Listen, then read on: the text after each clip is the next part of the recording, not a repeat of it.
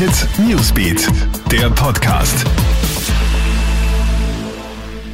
Schönen Dienstagabend, ich bin's, Madeleine Hofer aus der Krone Hit News Redaktion und das ist ein News Update. Die Causa Kommerzialbank Mattersburg wird zum Politkrimi. Noch heute wird ein neuer Sonderlandtag beantragt, kündigt die ÖVP Burgenland an.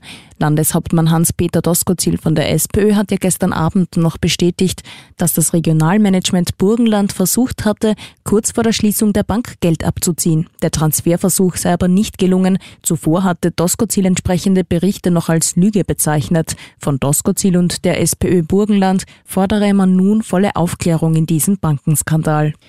Corona-Ausbruch in einer Salzburger Kaserne. Sieben Soldaten in der Schwarzenberg-Kaserne in Wals-Siezenheim sind bisher positiv auf das Coronavirus getestet worden. Alle Betroffenen hatten am vergangenen Wochenende Kontakt zu einem Verdachtsfall.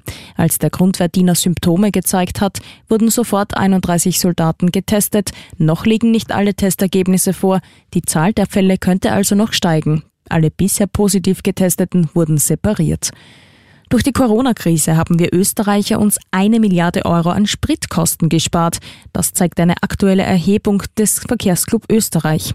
Demnach haben wir heuer im ersten Halbjahr für Benzin und Diesel rund eine Milliarde Euro weniger ausgegeben als im Vergleichszeitraum 2019. Auch für die Umwelt sind das gute Nachrichten, denn das sind ungefähr 2,5 Tonnen weniger Treibhausgase, die ausgestoßen werden. Und die Rechercheplattform Addendum wird eingestellt. Grund dafür ist, dass es trotz erheblichen Mitteleinsatzes nicht gelungen sei, die Zielsetzung in ausreichendem Maß zu erfüllen, wie Red Bull heute mitteilt.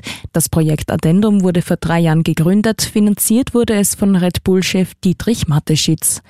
Ja, das war's dann auch schon wieder. Alle aktuellen Infos checkst du dir stündlich im Kronehit Newsbeat, laufend auf kronehit.at und in unserem News Podcast.